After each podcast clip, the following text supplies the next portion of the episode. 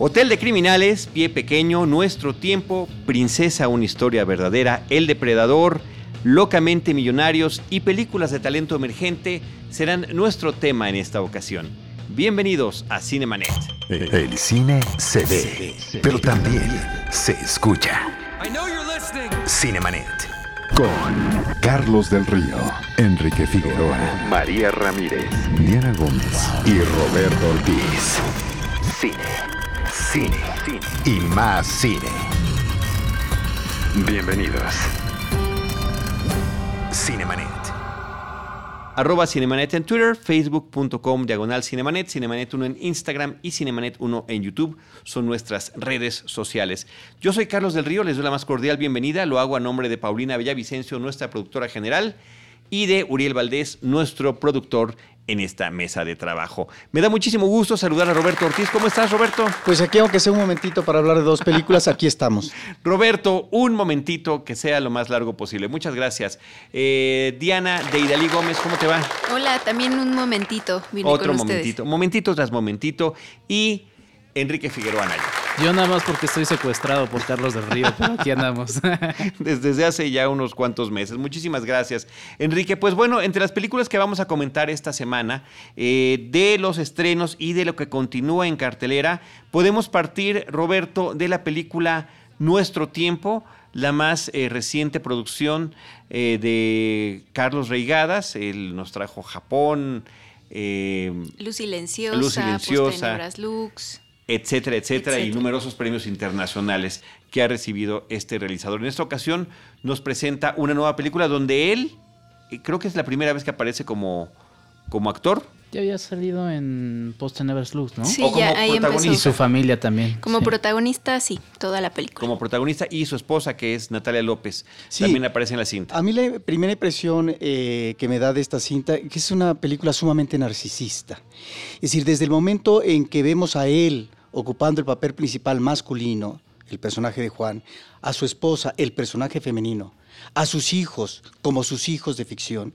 Bueno, ahí hay eh, una preocupación, por otra parte, eh, de Reigadas, de abordar, no, no, no puedo decir si es realmente una película autobiográfica, pero de alguna manera creo que hay una preocupación dentro del ámbito familiar que ya le presidía una película anterior, de abordar estas problemáticas del amor, del desamor, del quiebre amoroso en la pareja matrimonial y una serie de elementos más que están ahí y que finalmente me parece que es interesante en el caso de esta cinta, en su narración como contexto, el gran paisaje, pero dentro de esto eh, lo que es eh, la gran actividad de em, lo, que es la cría de toros de Lidia, que de alguna manera su em, elemento instintivo, violento, al final eh, estas imágenes poderosas, el director nos está vinculando, creo yo, estas imágenes con lo que es esta violencia interna en el desgarramiento de una relación matrimonial. Mm, sí, hay que decir que es una película que dura más o menos tres horas, eh, minutos menos. Eh, está eh, centrada, para quienes no han escuchado mucho sobre de qué va, en este matrimonio que vive en un rancho, es un matrimonio de, clase alta mexicana, joven, que tiene pues dos, tiene tres hijos, uno mayor y dos pequeños, y bueno, se enfrentan en esta crisis, pues que podríamos decir que está como también eh, llevada a un paralelismo que tiene que ver con los animales, ¿no? O sea, son una pareja que parece estar teniendo una relación abierta en la cual permiten eh, pues conocer otra clase de personas, por fuera o en la superficie los conocemos como una pareja modelo, ¿no? De estas que, que normalmente pues son como la, el candil de la sociedad, ¿no? Y resulta pues que también tienen muchos demonios que están ahí eh, em, eh, confrontando todo el tiempo, ¿no? Sí, hay una lucha ahí de, de esta pareja que justamente como dices Diana se ve también eh, hecha metáfora en, en, en, algunas peleas que ahí vemos entre los animales, ¿no? Eh, sin, revelar mucho más hacia, hacia el final. Y es una película que también, como decía Roberto, está llena de escenas em, muy puntualmente muy violentas. Hay una, ubico una en la que están comunicándose a través de la computadora, por ejemplo, en una relación de pareja. Está esa violencia presente y también pues esta lucha de, de ellos dos, ¿no? Por ver de, de alguna manera eh, cómo van ellos manejando su, su relación. Eh, visualmente creo que está espectacular, creo que visualmente eh, todo el, asunto de las escenas. Hay una particularmente que es un... no, no, no, nos damos cuenta, quizá esto sea un spoiler, pero bueno, vamos viendo justo desde arriba un, un descenso, ¿no? mientras está leyendo el personaje de, de Natalia López, que es Esther, una carta. Y, después descubrimos un poco cómo es que se hizo esa escena y la verdad es que ese tipo de cosas están, están impresionantes. Y pues sí, lo que dice también Roberto, el asunto de, de que Carlos Reigada se haya elegido como protagonista, creo que no resulta tan redondo como actor, eh, aunque Natalia López creo que sí sale bien, bien librada, lleva más una no estoy carrera tan seguro, no, estoy, no estoy tan seguro. ¿Que ella salga bien librada? Eh, que, que, también ella salga bien librada. Ella ha hecho más una carrera de producción y de edición, ¿no? Uh -huh. Sí, lo que yo observo es que esto que tú has mencionado, estas escenas que son impresionantes, además soberbias visualmente, como es este paisaje, en plano general de la Ciudad de México, eh, la pregunta que yo me hago sobre ciertas escenas portentosas visualmente es hasta qué punto no es un artificio y son escenas gratuitas. Es decir, porque no solamente está eso, está la presencia en un museo por parte del personaje principal Juan y mientras la familia está afuera. Ese tipo de escenas eh, en donde vemos efectivamente el paisaje impactante, como por ejemplo un atardecer, y al fondo eh, un macizo de árboles hermosísimos y entre los troncos de los árboles observamos el rojo del atardecer, es el sol. Y en la parte de arriba ¿no? de los árboles observamos grises y azules, que es parte efectivamente de, de, de, de un ámbito de que está anocheciendo. ¿Es necesario esto? Es importante esto mostrarlo al público, como muchas escenas más, los exteriores, por ejemplo, de Bellas Artes, el concierto mismo de la Sinfónica Nacional con eh, Carlos Miguel Prieto a la batuta a propósito de un concierto muy especial de timbales, ¿es necesario? Pues es esta preferencia donde Reigada siempre ha dicho que el cine él lo quiere ver como un hermano de la pintura, de la fotografía, ¿no? O sea que por eso es como eh, este retrato o esta búsqueda de, retratos que él tiene, ¿no? Eh, ahorita que hablabas de escenas bellísimas, simplemente están las del principio de la presa, que a mí, por ejemplo, al principio me costó como trabajo aterrizarla, pero eh, el, los niños jugando en una presa, teniendo esta vida en el campo, en la naturaleza, que muchas veces ya no tenemos las personas que vivimos en, ciudades, eh, creo que sí tienen un, objetivo, ¿no? Por lo menos de nostalgia o de conectar tal vez de alguna manera con alguna parte de, la vida del espectador, tal vez, ¿no? En el caso eh, de lo que tú estás diciendo, sí, porque nos está remitiendo desde la parte inicial a la familia. Es la familia en diversas generaciones. No solamente están los niños jugueteando y chapoteando en el agua de la presa, no solamente están los jóvenes que están con su chumo, están además bebiendo cervezas, están, hay una pareja de enamorados, etcétera, y están los adultos. Y en el caso ya de los adultos, que más adelante, porque no aparece en, primer, en primera instancia el personaje de Juan interpretado por Carlos Reigadas, aparece más adelante, y entonces ya la película se va a centrar en un drama intimista que es el de los, el, el, de los esposos. Pero perdón, entiendo que, tienen una función eh, eh, estas, estas escenas, pero yo me refiero a otras más porque efectivamente pueden entender este concepto o este planteamiento de regadas, pero perdón, entonces podemos estar ante tarjetas postales, porque hasta qué punto ciertas escenas se vinculan o no con el drama que está planteando, a eso me estoy refiriendo. Y a lo mejor es muy forzado tratar de buscar interpretaciones o símbolos. A propósito, voy nuevamente a manejos extraordinarios de cámara eh, que podrían estar conectados efectivamente con la narrativa del drama íntimo. Me estoy refiriendo a esa cámara que está apuntalada en la parte baja de un vehículo que va siendo manejado por la esposa Esther. Me estoy refiriendo a este eh, manejo, este tránsito en el camino de unos niños eh, que van en bicicleta. Me estoy refiriendo al aterrizaje de un avión en el Aeropuerto Internacional de la Ciudad de México. Pareciera que este mundo de la tecnología expresado en eh, la mecánica, que sirve de auxiliar al ser humano, pareciera que finalmente por sí mismo tienen esta presencia y esta garantía de que van a están perfectamente asentados. Es decir, no requieren como el ser humano ante sus, conflictos de báculos para poder caminar. Y efectivamente, si uno eh, trata de ubicar una interpretación simbólica, bueno, pues resulta que a final de cuentas no hay suficientes asideros. En el caso de esta pareja amorosa, por, la forma como va a concluir esta relación. Entonces me parece que ahí están elementos narrativos que pueden funcionar, pero me parece que a lo mejor uno podría estar forzando demasiado la interpretación. Y creo que sí es una película sumamente narcisista, que es, eh, eh, la idea de reigadas de verse al ombligo, que me parece muy bien. Pero eh, en el caso, y tú lo mencionabas, Diana, de esta duración, entiendo que es un cineasta minimalista, pero no sé si es excesivo a veces en algunas escenas. Sí, puede ser, porque por ejemplo, cuando uno observa la película, da la sensación de que la historia pues, no da para, para tanto. Podría ser una historia, es una historia que termina siendo más acotada dentro de esa amplitud que, que nos va enseñando al inicio que puede tener. Y la verdad es que se termina centrando en, esta, en este duelo entre la pareja. Y, y sí, justamente yo también sentí que, que, igual y no daba para tantos estas escenas, que además lo mencionaba Carlos Reigadas, es una versión eh, todavía editada de la que él pensaba que era la versión final. Creo que, la original. Una, película de cinco cuatro horas. de cuatro horas, exactamente. Dios mío. ¿No? Entonces, eh, pues Pero eso que estás diciendo, diría yo sí y no. Porque, perdón, el drama, Carlos, Diana, Enrique, eh, de la crisis en la pareja amorosa, perdón, muchos cineastas los han abordado. Y quien ha abordado muy bien esta situación es Ingmar Bergman. ¿sí? No estamos ante Berman, ¿sí? Pero me parece que sí, la historia da para eso, porque efectivamente es el desgarramiento.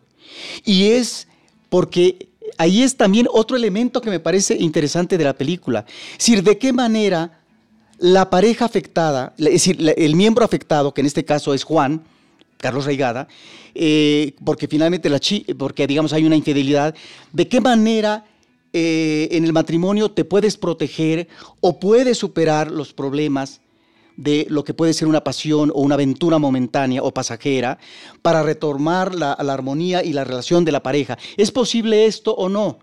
Entonces, ahí me parece que hay un planteamiento central muy importante, ¿sí? Y que lo que vamos viendo y esta relación me parece interesante de regadas con el paisaje y sobre todo con esa eh, eh, escena final extraordinaria de los toros de Lidia.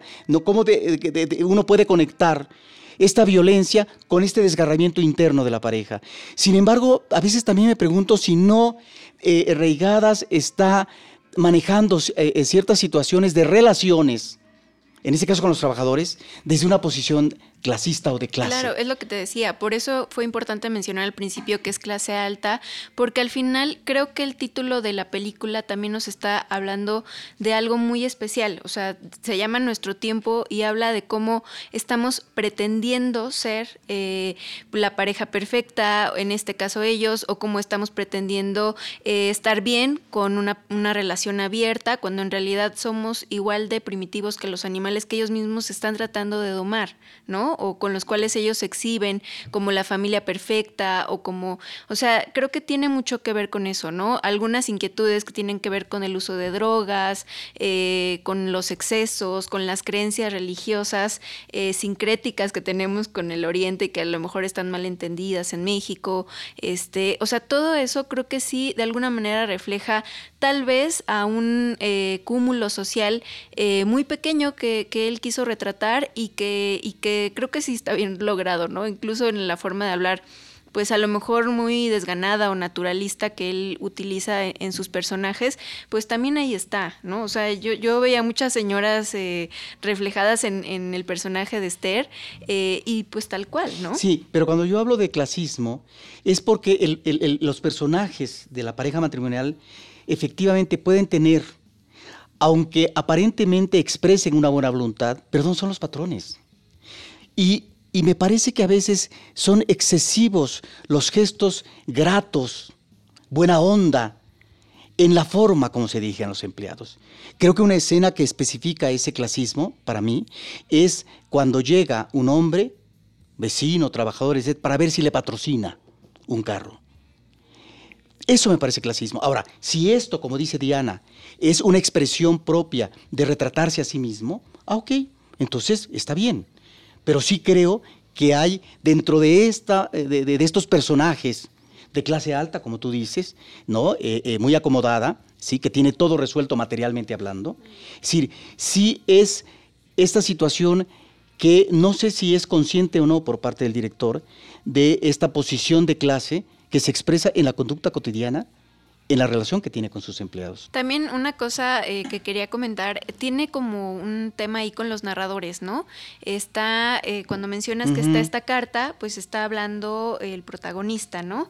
Eh, pero de pronto tenemos ahí una voz de un, niño o una niña que está pues diciendo lo que, lo, como cuestiones de adultos, ¿no? Este, esa parte no, no me fue fácil entenderla está como en un segundo plano o quizá en un tercer plano la historia del hijo de, ellos, ¿no? Porque también tiene una decepción ahí amorosa, que es lo que se va presentando al inicio justamente de la película, pero... Pero el que habla es un niño más pequeño, o sea, no es el quinceañero. No, pero es, más soterrado eh, eh, esto de la expresión del adolescente.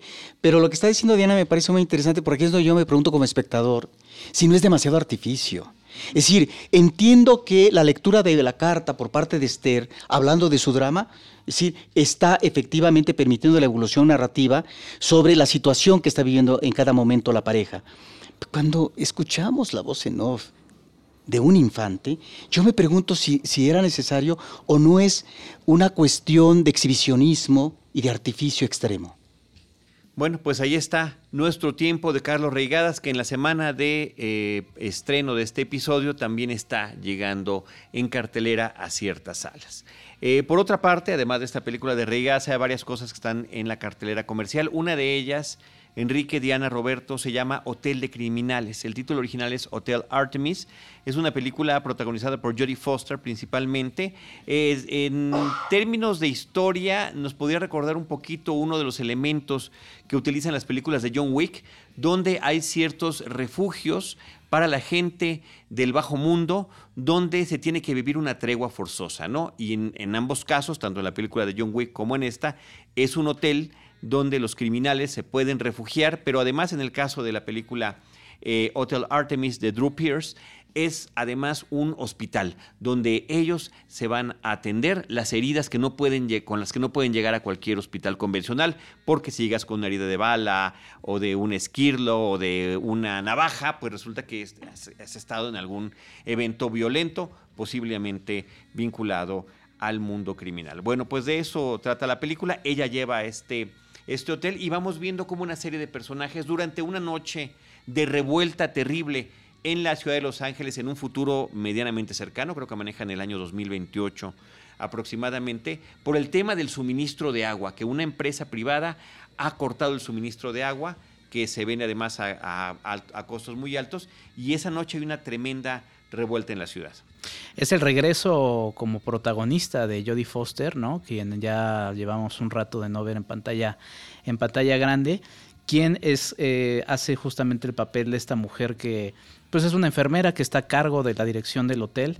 Eh, el concepto es, es, es, interesante, como ya habías dicho, ya, ya se había abordado, pero es interesante cómo va directo al, al, asunto, ¿no? No hay mayor... Eh, eh, no, no hay mayores antecedentes, ni mucho menos. Vamos directo. Lo cual está bien. A la acción que va en esa película a partir de un robo, un poquito al estilo de Hit, ¿no? Sí, sí, sí. En, en la ciudad y donde los, estos criminales en cuestión se tienen que, proteger y al mismo tiempo hay por ahí una subtrama. Todo esto es, en los primeros minutos de la película, además, donde se plantea, ¿no? Con un gran jefe criminal que eh, posiblemente ellos pues hayan hayan molestado con la forma en la que se llevaron a cabo ciertas cosas. Hay de hecho una serie de, subtramas, ¿no? Que se van desarrollando y que pueden inclusive ser un poco confusas al inicio, porque la verdad es que sí es una serie de información que, que va de, de, entrada.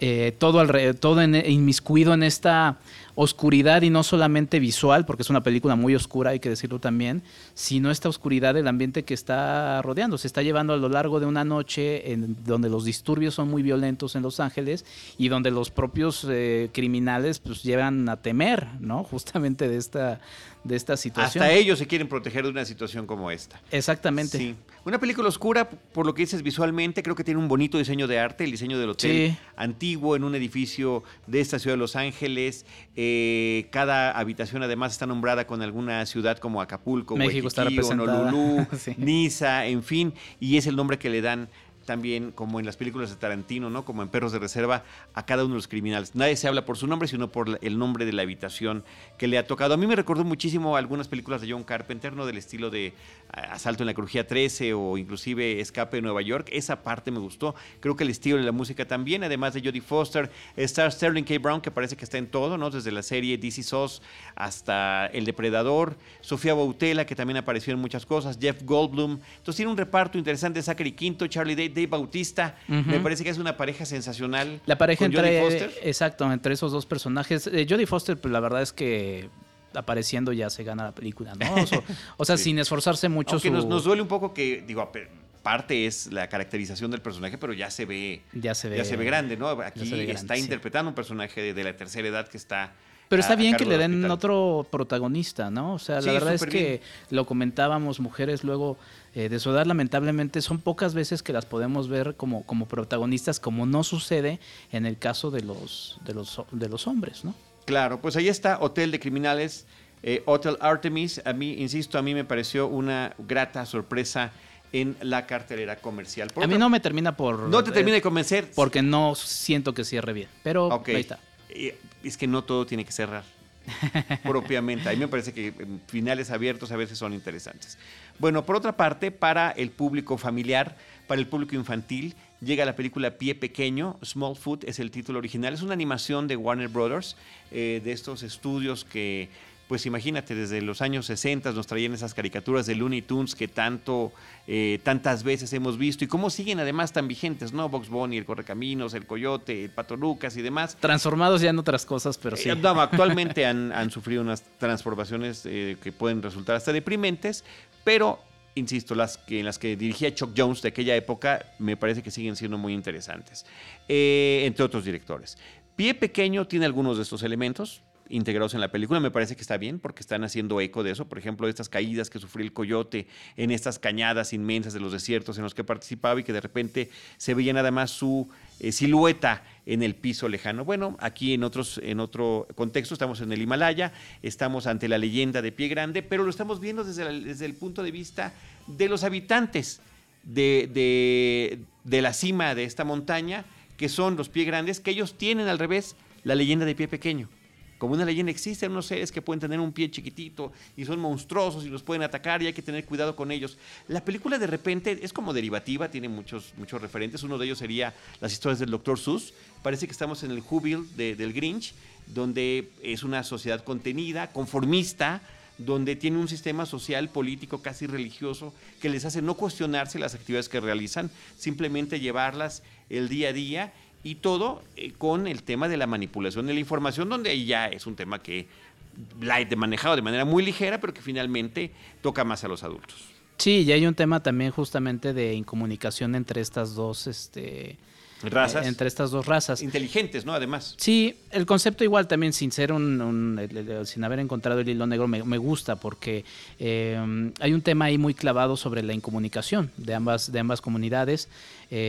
para cada una de ellas tanto para los Yeti los, los humanos son un mito como para los humanos los Yeti son un mito, ¿no? Y, todo gira en torno a, esta, esta forma que es muy contemporánea, ¿no? En sociedades que se han estado cerrando eh, por miedo a lo desconocido.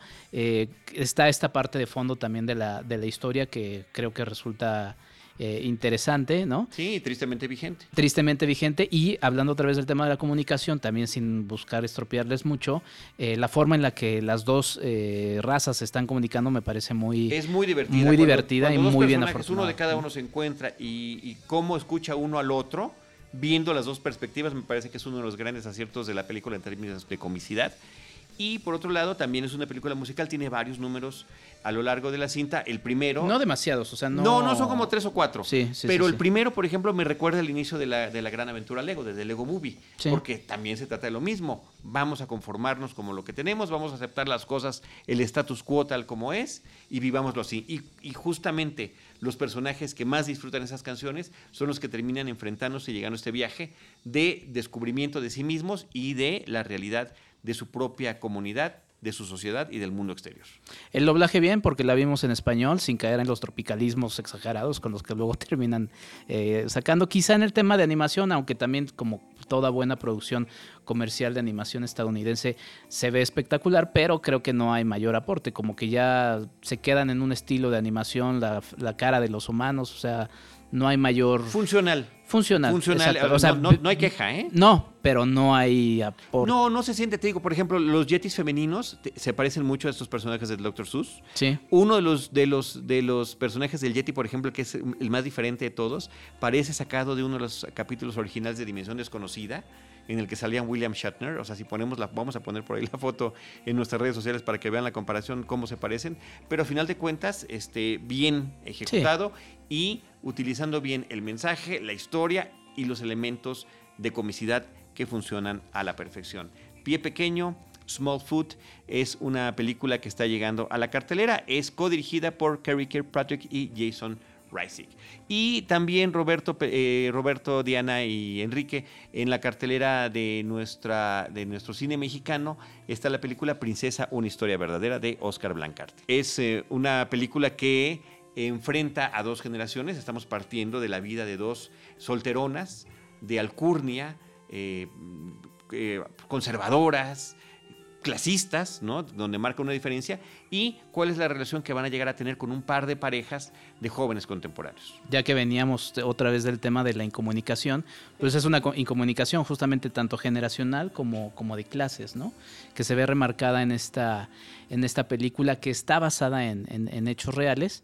Eh, lo platicaba con su, con su director, está basada en hechos reales y, eh, y que, bueno, presenta esta esta historia que, busca romper justamente cómo dos generaciones y de dos clases distintas pueden finalmente llegar a congeniar. ¿no? Pero también ideas que tienen que ver con la educación, ¿no? Eh, de, estas dos generaciones, eh, porque igual antes pues no estaba tan penalizado, por ejemplo, el racismo o el clasismo, era como muy normal, incluso hasta bien visto, ¿no? Que tuvieras esta segmentación y pues eh, creo que es parte del mensaje. es una película de estas que yo siempre catalogo pues eh, para, muy amables para, para ver con los abuelitos y todo esto, eh, pues justamente por, por cómo se plantea todo de manera tragicómica. Sí, sí, sí, muy simple, muy elemental me parece, ultraconservadora, a pesar de que se supone que está tratando de romper eh, los esquemas, finalmente lo hace desde, desde cierto punto de vista y es una película que yo pondría en el mismo estante que El estudiante, por ejemplo, ¿no? O sea, son estas cintas que nos están presentando cuáles son las afinidades o diferencias que puede haber entre eh, dos generaciones, con, con, generaciones intermedias de paso, ¿no? Porque se supondría que todavía nos faltaría una. Es casi el equivalente entre unos abuelos y unos nietos, el tipo de personajes que se están Pues si esta película te recuerda al estudiante, quiere decir que debe ser una película de horror, por lo conservadora y reaccionaria que debe de ser. mi pregunta, mi pregunta es, mi pregunta es eh, si es la última actuación de Evangelina Elizondo. Sí, sí lo es. Eh, eh, la última película que hizo antes de esta eh, fue en 2013, pero sí, esta fue la última y después se retiró y finalmente Es una actriz que murió recientemente, pero que tiene una larga trayectoria en cine, en, principio. Además, ella tuvo una presencia artística, bailarina, etcétera. Realmente era una persona una gran presencia en el cine mexicano, estamos hablando de los 40 o 50, y ya como mujer madura, eh, va a tener presencia en, la televisión, sobre todo en telenovelas. Va a haber una telenovela muy famosa eh, en, el, canal 13, creo, en Televisión Azteca, donde ella va a figurar como un personaje muy duro, muy fuerte. En Mirada de Mujer, ¿no? que de, hecho su personaje en Mirada de Mujer a mí me recordó a este que hace en esta película, eh, que también tiene que ver con gente que no puede ni, comer una hamburguesa sin cubiertos o cosas así, ¿no? por temas de educación. Pero es, pero es importante, justo como destacabas, Diana, el asunto de que la película no, las, no los juzga, ¿no? O sea, no, no dice, bueno, estas personas son malas por tener estas personas. Es, el tiempo que vivieron, el tiempo en el que se, desarrollaron y es nada más esta incomunicación natural de, del tema de las, de las generaciones, ¿no? A mí quizá lo que no me termina por, por convencer hacia el final es eh, que no termina por agarrar un tono, ¿no? O sea, trata de o sea, sí trata de mantener esta, esta temática entrañable, emotiva de los personajes, de cómo se, se, vinculan. Se vinculan, ¿no? pero termina cayendo ahí en unas cosas, eh, en un humor, eh, no sé, que creo que termina saltando un poco en cómo, en cómo termina desarrollándose la, la película.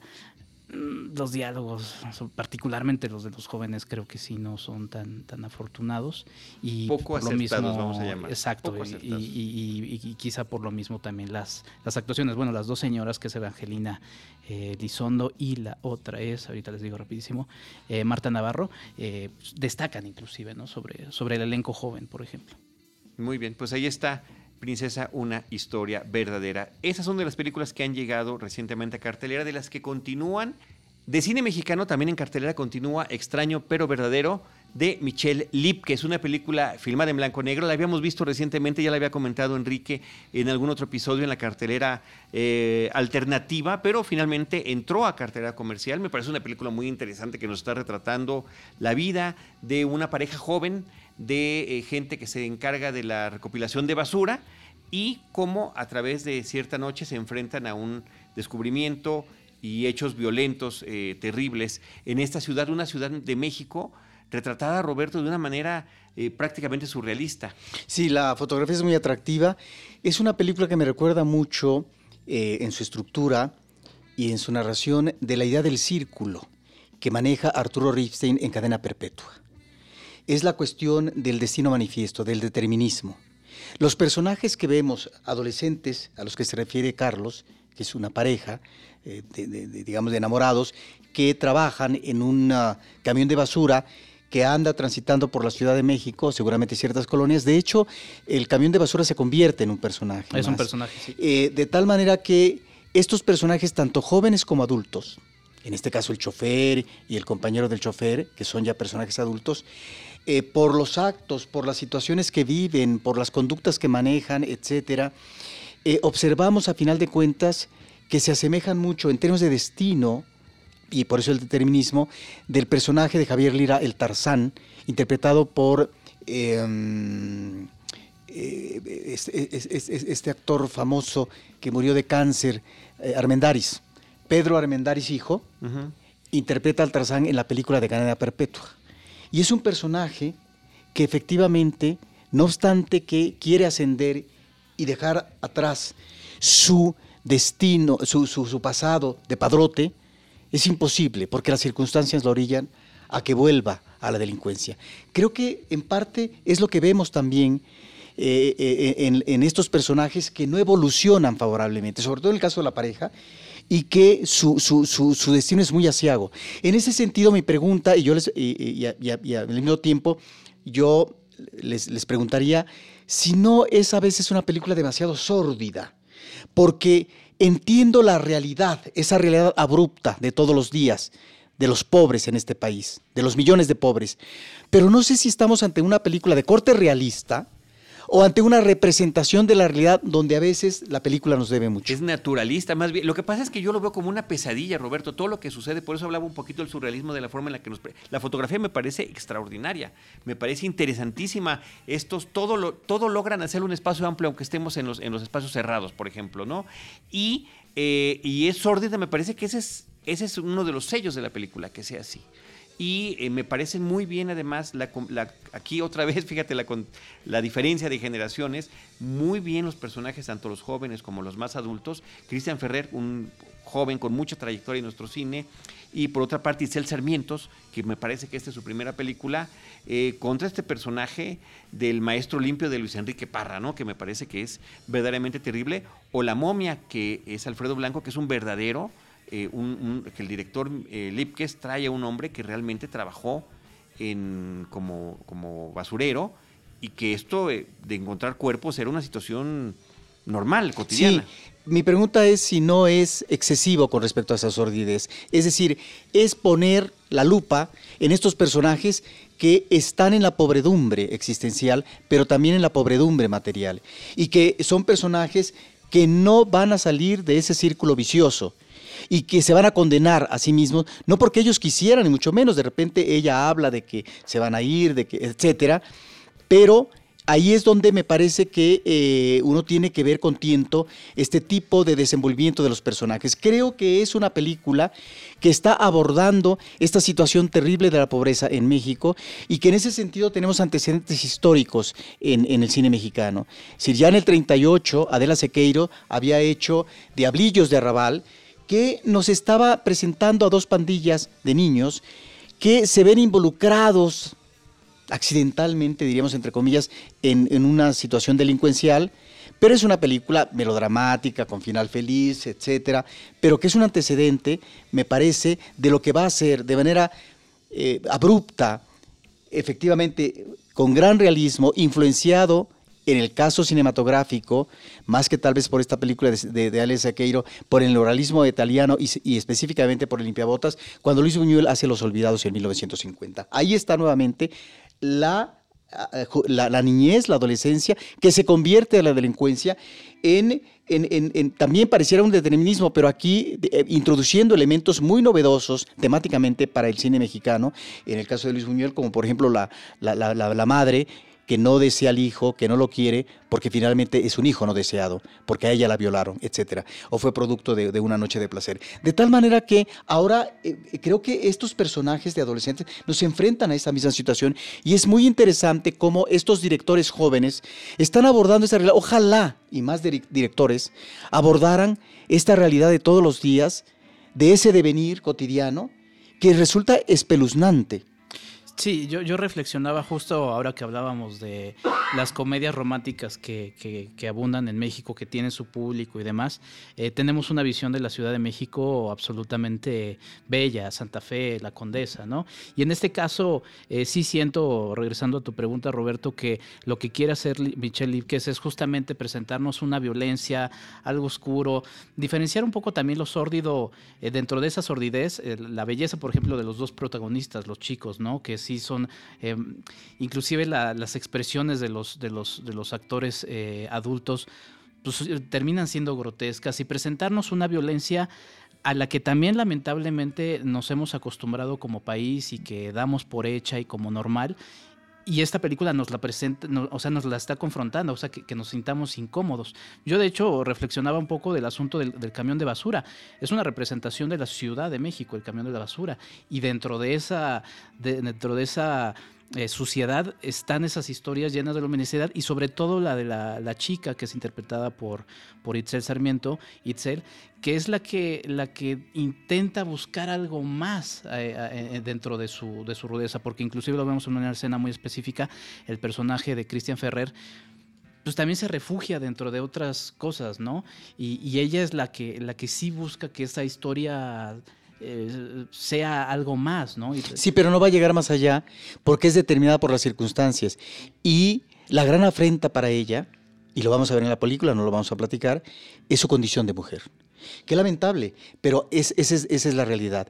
Creo que este es el tipo de cine, y aquí terminaría yo, eh, que nos está remitiendo a estos más de 50 millones de pobres de este país, de los cuales el cine mexicano no habla, ¿eh? Porque hace rato estábamos refiriéndonos a la película de, de Reigadas. Bueno, cada quien habla de su condición, de su clase, de su visión de las cosas, de la vida, del mundo, etcétera. pero que en el caso de, pero en el caso de, esta realidad abrupta, que es esto del, del, del, del destino circular, del determinismo, decir, ¿cuál es el destino de personajes como estos que vemos, no solamente de los jóvenes, Carlos y Enrique y Diana, sino también de los adultos, en donde realmente, y, lo, que vemos son inclusive conductas grotescas, porque uno diría, bueno, hay otro tipo de, de, soluciones, de alternativas, etcétera. Es la misma condición, es la misma situación del contexto que lleva a estos personajes a esas situaciones que parecieran grotescas y terribles, son funestas. Me parece de las películas más interesantes que he visto este año del cine mexicano.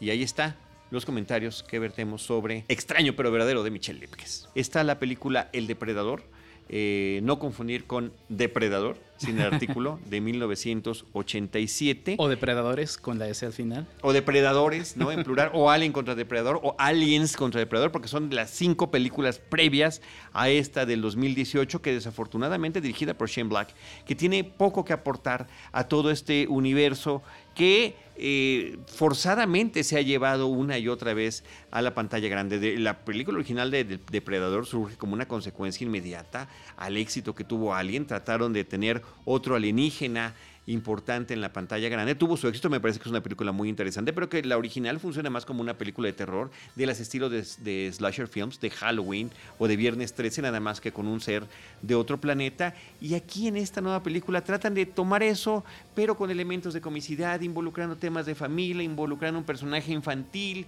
involucrando la evolución de los propios depredadores que, de acuerdo a la mitología que se ha ido sustentando en eh, película tras película, llevan eh, generaciones visitando nuestro planeta con fines prácticamente deportivos. Sí, que ya es un poco el antecedente que se le había estado presentando al Depredador. Es una película que también apuesta por una profundidad, o sea, por buscar una profundidad donde pues, no, no, tendría por qué buscarla, ¿no? Y creo que eso también termina, termina, fallando.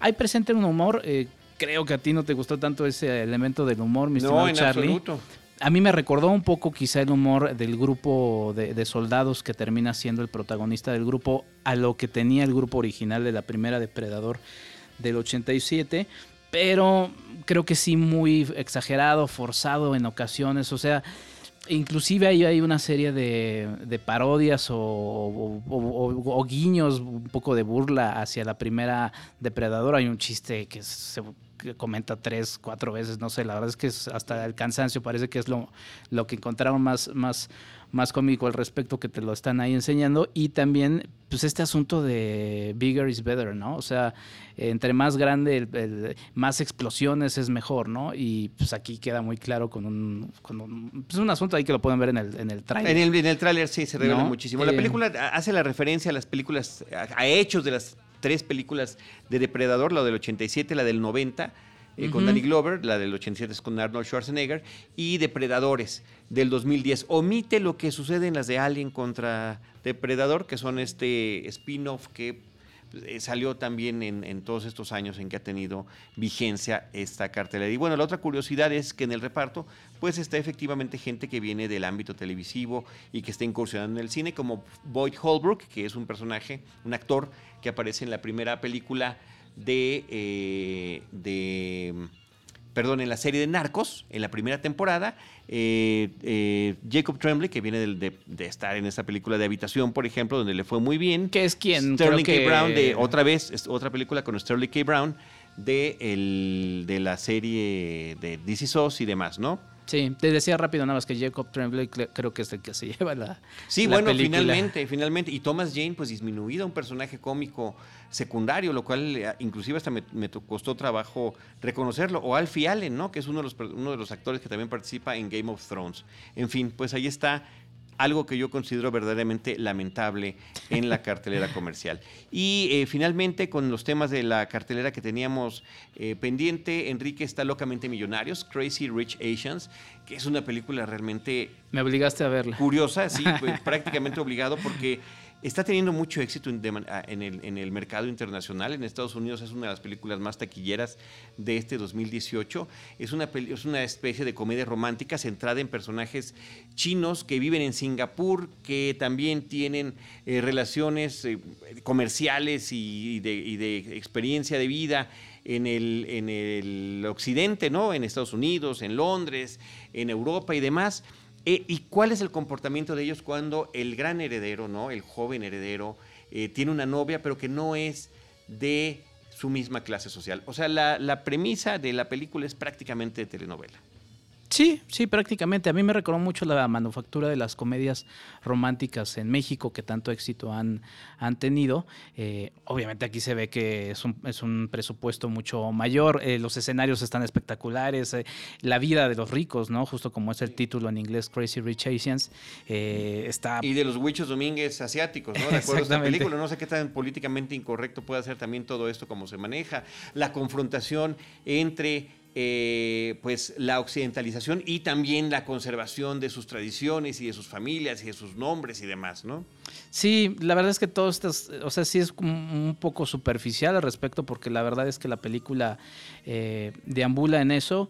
Eh, pues entretenida, quizá por eso y te platicaba sí, tiene momentos divertidos, ¿no? Y sale Michelle Yeoh en la película, por ejemplo, o sea, ella, es justamente la gran matriarca de esta familia. El éxito de la película lo, remite un poco a eso eh, exótico que resulta ver eh, millonarios en otros países eh, para el público en Estados Unidos, pero la verdad es que pues, de esto lo vemos mucho acá en México y no aporta ese tipo de comedias. Ese tipo de comedias que funcionan menos y realmente muy dispareja la película, el que mucho abarca poco aprieta, pero finalmente está resultando una película muy, muy complaciente para el público comercial y que eh, acaban verdaderamente muy divertidos. Continuamos con los comentarios de más películas, Enrique, pero vamos a pasar de la cartera comercial a lo que ha sucedido con un, una innumerable cantidad de películas de talento emergente que tú has visto todas, por lo cual te felicitamos por esa... Por no tener vida social. bueno, en fin, ¿no? O sea, cada quien compensa de alguna manera. No, pero qué bueno, de verdad, que todas estas películas de talento emergente, ya hemos platicado de alguna aquí en, el, en este espacio de Cinemanet, pero bueno, pues hay, hay varias más que comentar. Hablábamos justamente de Tamara y la Catarina, que fue la primera que, que abordamos ya hace un par de semanas de talento emergente. Este ciclo que se une a los dos grandes ciclos que ya organiza Cineteca, siendo la muestra el principal, luego el foro, y este que viene siendo el más joven y que bueno, justamente hace justicia a su nombre porque nos presenta miradas eh, jóvenes y distintas del cine. Y bueno, en esta oportunidad terminamos de, bueno, terminé de ver 8 de las 14, cosa que si sumamos Tamara son 9 de 14 películas de este talento emergente. Me gustaría empezar con eh, Carnívoras, que creo que es de las películas más interesantes, mi estimado Charlie. Dirigen eh, dos, dos, directores que son hermanos justamente, dos directores hermanos, actores justamente, que son Jeremy y Yannick eh, Renier. Es una película que distribuye cine caníbal, o sea que... Muy apropiadamente, ¿no? exactamente, y fíjate que lo platicábamos en, otro momento hoy fuera de los micrófonos sobre cómo cine caníbal ha, pues ha marcado una marca también, que sea una marca distintiva del tipo de cine que va trayendo. Y si bien no vamos a ver eh, sangre, no vamos a ver eh, carne, ¿no? lo que vamos a ver si es una historia, mm, pues sí, justamente de podremos decir, de canibalismo en otro tipo de sentido, ¿no? Eh, se nos presentan dos, dos, y a mí por eso me llamó mucho la atención que eran dos actores que dirigen y son hermanos, porque presentan la historia de dos hermanas que son actrices. Una es eh, Mona, que es una joven actriz de 29 años, que sufre con el hecho de que no, logra el éxito en su carrera, eh, ha estudiado mucho, se desarrolla, termina haciendo muchos eh, castings para poder participar en películas y sin embargo es su hermana menor Sam, que es eh, interpretada por Sita Anroth, Mona es Leila Bekti y lo que y, Sam pues, sí termina siendo reclutada por uno de los grandes eh, directores del momento con un eh, papel protagonista. Termina estando en afiches de la próxima película que va a dirigir. Y eso le genera ahí un cierto resquemor al personaje de Mona que además es soltera no está casada no tiene hijos contrario a lo que sí sucede con Sam y eh, es cuando Sam termina por eh, sufrir ahí algunas cosas a nivel personal que terminan impactando en su trabajo en la película, que su hermana entra primero a coachearla, pero de ahí encuentra una oportunidad para lo que se desata en la película. Es muy interesante cómo se va desarrollando todo, termina convirtiéndose en un thriller lleno de suspenso, la verdad, y muy interesante. Hacia el final termina uno literalmente al filo de la butaca, eh, eso sí sucede, y pues bueno, una película interesante, carnívoras. Coproducción entre Francia y Bélgica. Exactamente.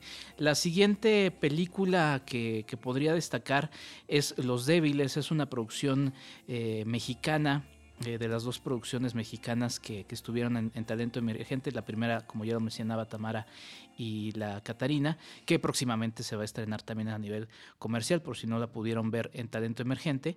Eh, esta la dirigen eh, Raúl Rico y Eduardo Giralt Brun. Y pues es esta historia que ya hemos visto muchísimas veces, mi estimado Charlie, que es el viaje del héroe, ¿no?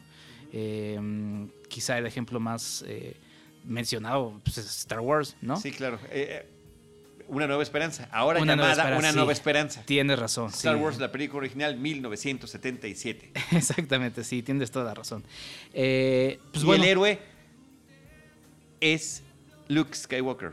El es el viaje que vemos. Es que después no ya quieren cambiar cuál es el héroe y quién es el protagonista. el protagonista es Luke Skywalker interpretado por Mark Hamill. Sí, cuando se habla del viaje del héroe y se dan ejemplos justamente utilizando la Guerra de las Galaxias, se habla precisamente del viaje que se genera en la primera película que se produce, la cuarta cronológicamente.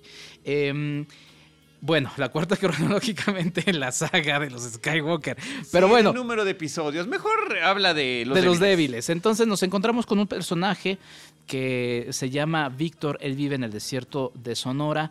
Es un chico tranquilo, que la verdad no se ve que no mata ni una mosca y de repente está comiendo en un lugar y por alguna situación hace enojar a un chico eh, menor que explosivo le dice, ah, pero te acordarás de mí y, ya sabes, en, una zona que es eh, conocida por su, por su violencia, eh, regresa este, este chico ay, se me fue el nombre, Víctor, regresa a su camioneta, eh, una troca, ¿no?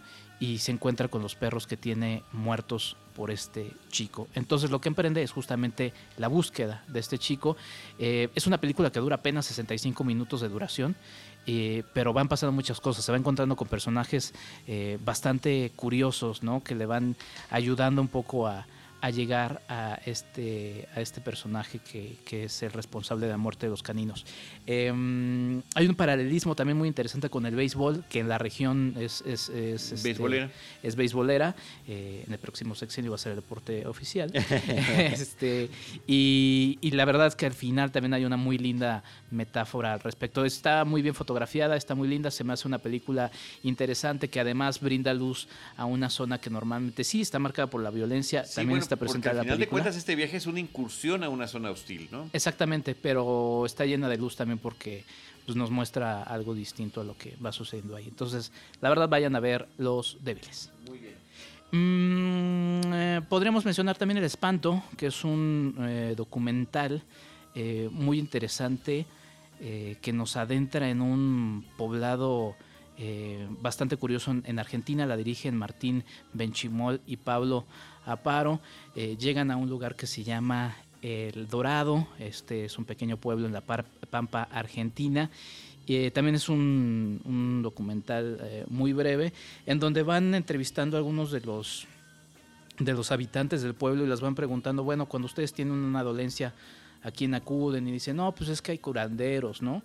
de aquí de la región, si nos duele, no sé, el brazo, pues acudimos con él y con métodos bastante tradicionales, no creen en la medicina eh, pues tradicional, ¿no? Eh, convencional. exactamente, y, eh, y de repente hay, hay, una enfermedad que es justamente el espanto.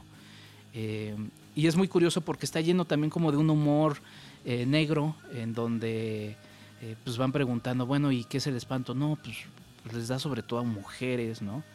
Y, y pues el único que lo puede curar es un señor, ¿no? Que lo vemos ahí oculto, eh, aislado de todo. Es un pueblo donde la mayoría son hombres, eh, es decir, las mujeres son minoría. Y, bueno, les preguntan luego así como, bueno, ¿y, cómo las cura? ¿Alguien sabe?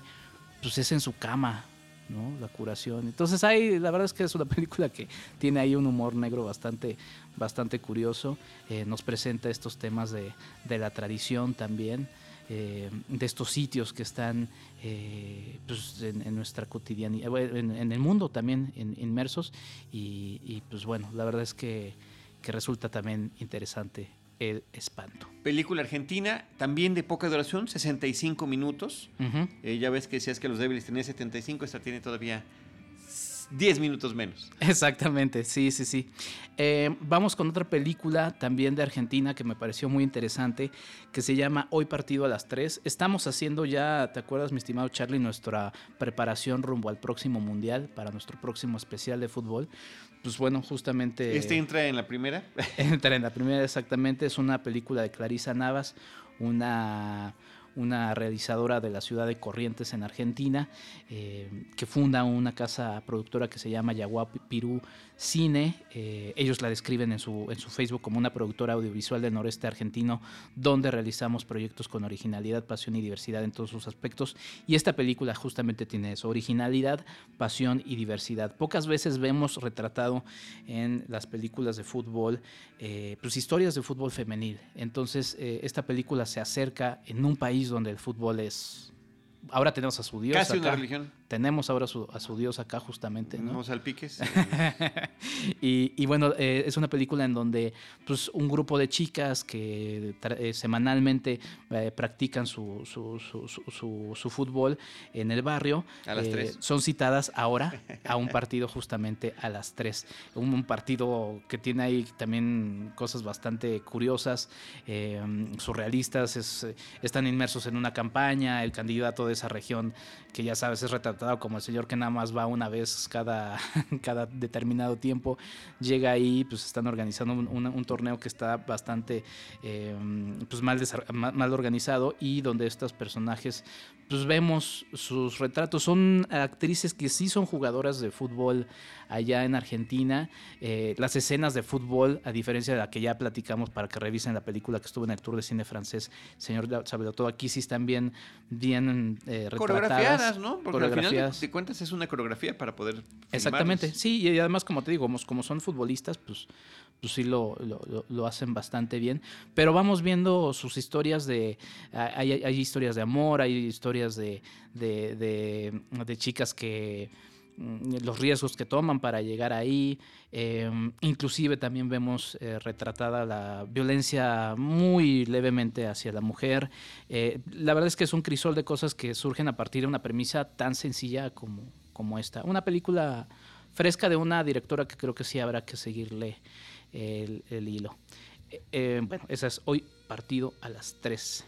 Después de eso, mi estimado Charlie, nos vamos con Al abrir mis ojos, que es una película de Túnez, también de una directora. Eh, la verdad es que también hay una, hay una presencia muy interesante de directoras en este talento emergente en su cuarta edición y nos presenta la película, la directora es Leila Bousid y nos presenta la historia de Farah, que es una chica de nombre Vaya Medafar, la actriz, em, que toca música en un grupo, es una chica de 18 años.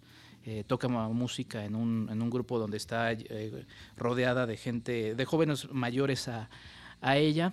Eh, ella, y también creo que es parte de la película, luce preciosa frente a la, a la pantalla, esa juventud, esa, esa energía, ¿no?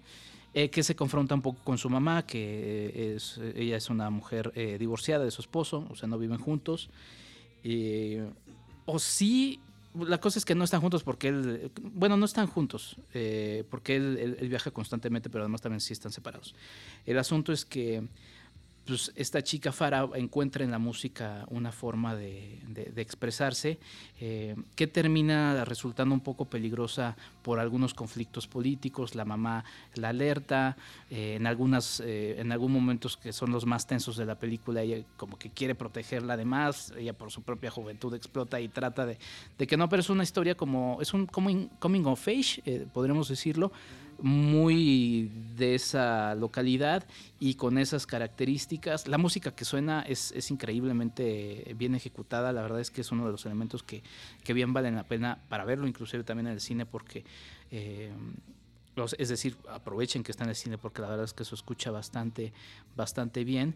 Y bueno, pues creo que eso es lo que, lo que destaco de al abrir mis ojos. Eh, luego también podemos destacar a Peine yeux, el título original de ah. al, abrir, al abrir mis ojos. Ahí está, gracias Charlie. Siempre luciéndote. Es lo que todo el mundo se estaba preguntando, ¿cómo se llamará esa película en su idioma original? Muy bien, pues ahora vamos con, digo, creo que, bueno, sí, sí, está esta está en noruego, a ver qué te parece esta, Charlie. Ah, tú dices Vinterfode. Ah, Mira, es, eh, bueno, no es noruego, ahorita te digo qué es porque es, es un cineasta finlandés eh, cuyo apellido tampoco, o nombre voy a... ¿Atrever? Atrever, es, o su apellido quizás sí, que es Palmason, ¿no? es una, fácil. es una película con apoyo de Dinamarca.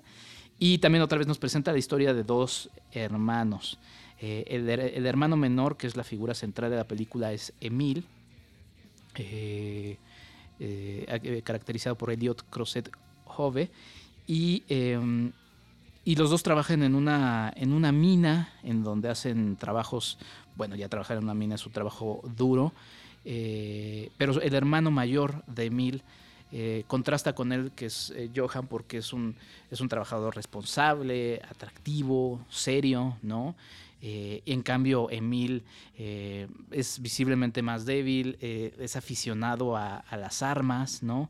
se lo toma todo toda broma y pues no, no, resulta atractivo para la chica que quisiera ser atractivo y finalmente se también termina siendo conflicto porque pues su hermano también está interesado. El triángulo amoroso. El triángulo amoroso, exactamente. Em, está filmada en unos 16 milímetros que la verdad ofrece una, una, una particular visión de la, de la película eh, con un tono eh, bastante interesante entre azules y grises que van eh, justamente con estos paisajes fríos de donde está filmada la película. Y pues bueno, igual no, no hay quizá alguna novedad interesante, o sea, que, que, predomine, pero pues sí es un viaje envolvente de cómo estos pues dos hermanos se van enfrentando en esta, en esta historia. Coproducción entre Dinamarca e Islandia. Winter Brothers de H. Palmason. Exactamente. Y eh, vamos con Felicité, que es una película eh, dirigida por el franco-senegalés Alain Gomis. Es una película del año pasado, es una coproducción entre Senegal, Francia, Bélgica y Alemania y eh, nos presenta la historia justamente de Felicité. Nos encontramos en el Congo, en la ciudad de Kinshasa, y pues ella canta para animar a los clientes de un bar. Eh, igual otra vez una historia de una cantante eh, con un talento, la verdad, muy interesante, pero también vemos cómo es objeto de deseo ahí de, de los diversos comensales o más bien bebedores de este de este bar. Todo cambia para ella cuando su hijo sufre un accidente, le avisan, tu hijo tuvo un accidente, vemos estas condiciones eh, pues de pobreza, de dificultad en, el, en, la ciudad de Kinshasa, en el Congo, eh, en donde bueno, sucede en los hospitales también aquí en México, ¿no? Para, para poder eh, tener una operación pues necesitas desembolsar una cantidad de dinero impresionante que para esta mujer que además es una mujer independiente, eh, por eso mencionaba esta escena donde los es, es objeto de deseo de los hombres, pero ella con, su fortaleza dice no los necesito, pero a la vez eh, pues va transformándose un poco esto eh, a partir de, este suceso que va sucediendo. Hay una historia ahí de, amor interesante y bueno, la actuación de la actriz es, bastante destacada y pues todas las vicisitudes que va pasando. También es una especie como de viaje del héroe, ahora que lo, ahora que lo, que lo pienso, esta película, eh, con la que el realizador justamente ganó el premio del Gran Jurado El Oso de Plata en la Berlinale del año pasado. Entonces, bueno, ya es un director que ya tiene ahí un reconocimiento importante. Muy bien. ¿Te falta alguna? Me faltan las reglas del todo.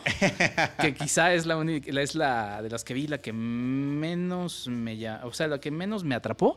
No es que no tenga cosas interesantes. Y justamente ahora que hablábamos en este episodio de Ingmar Bergman, pues tiene también. Eh, no les voy a decir de qué película, porque creo que es una sorpresa que resulta afortunada.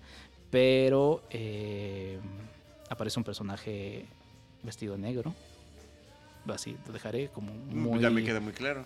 pues ahí está, sí. Pero bueno, quizá Ya lo dijiste todo, ya lo dijiste todo. Eh, parece de hecho... ¿También, sale, ¿También sale el tablero de ajedrez? Eh, es una rima, es una película que rima muy bien con esa película, justamente.